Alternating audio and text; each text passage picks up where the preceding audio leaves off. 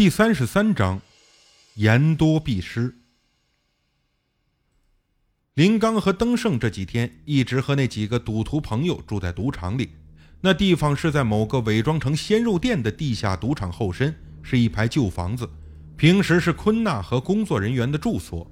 当晚，林刚和登盛喝得太多了，回到屋里倒头就睡，烂醉如泥。睡到半夜，林刚被窗外某种隐隐约约而又诡异的声音给惊醒了。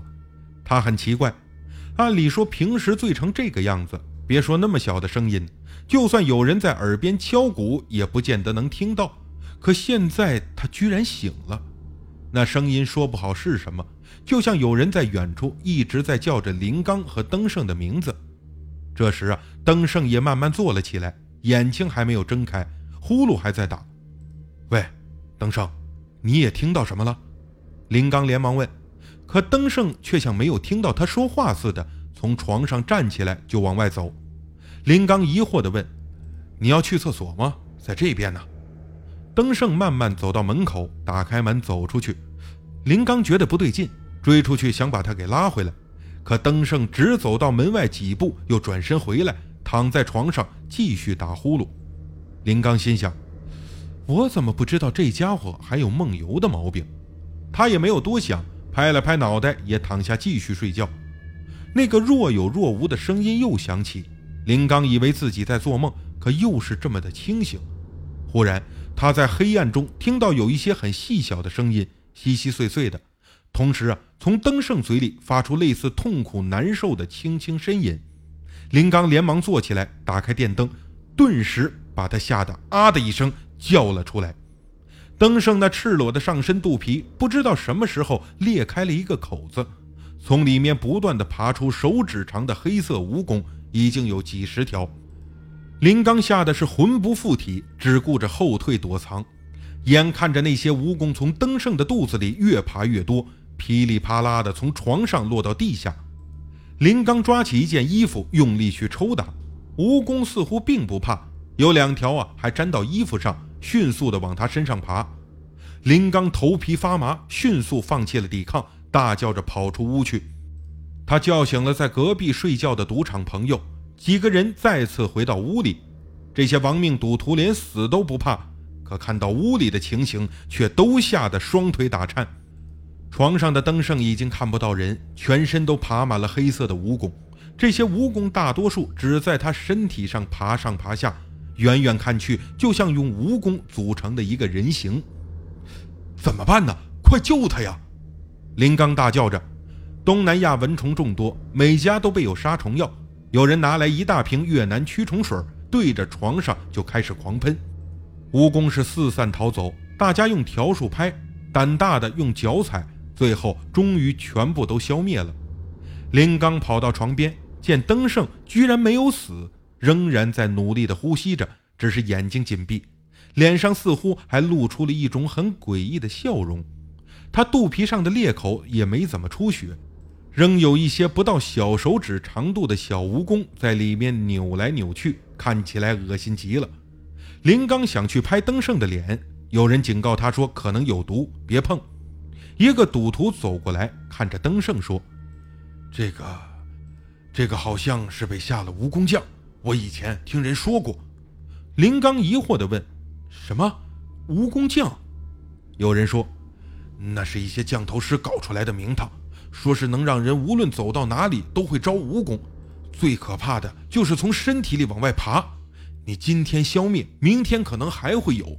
我们马来这边啊有很多降头师，我虽然没有亲眼看见，但我老婆以前在马西那边碰到过。她说那个时候她直接给吓昏掉了。”林刚惊魂未定，看着满地的死蜈蚣发出的腥臭，问道：“我们也没惹哪个降头师啊？”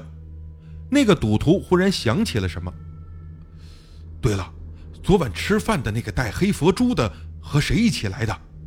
另有人回答：“我不认识，好像是坤娜以前的什么朋友。”赌徒连忙说：“我去问问他。”林刚不敢用手摸登盛，只能看着他躺在床上喘气。不一会儿，那赌徒跑回来，说：“我问过了，卡老板说啊，那个人以前在马来亚西部做降头师，很厉害的。但已经洗手不干好几年了。昨天是路过这里，顺便看看卡老板，晚上就一起吃了一顿饭。连他也不知道这个人住在哪里，什么时候离开。大家震惊，这回啊，不用猜都知道，昨晚发生的事情显然令那个神秘的降头师非常的不爽。这时啊，林刚忽然想起，刚才就是有人在外面隐隐约约的叫两个人的名字，难道就是那个降头师在施术？天亮后，林刚找来当地正规医院的医生给登盛诊治。那医生进屋只看了一眼就转身走了，什么话也不说。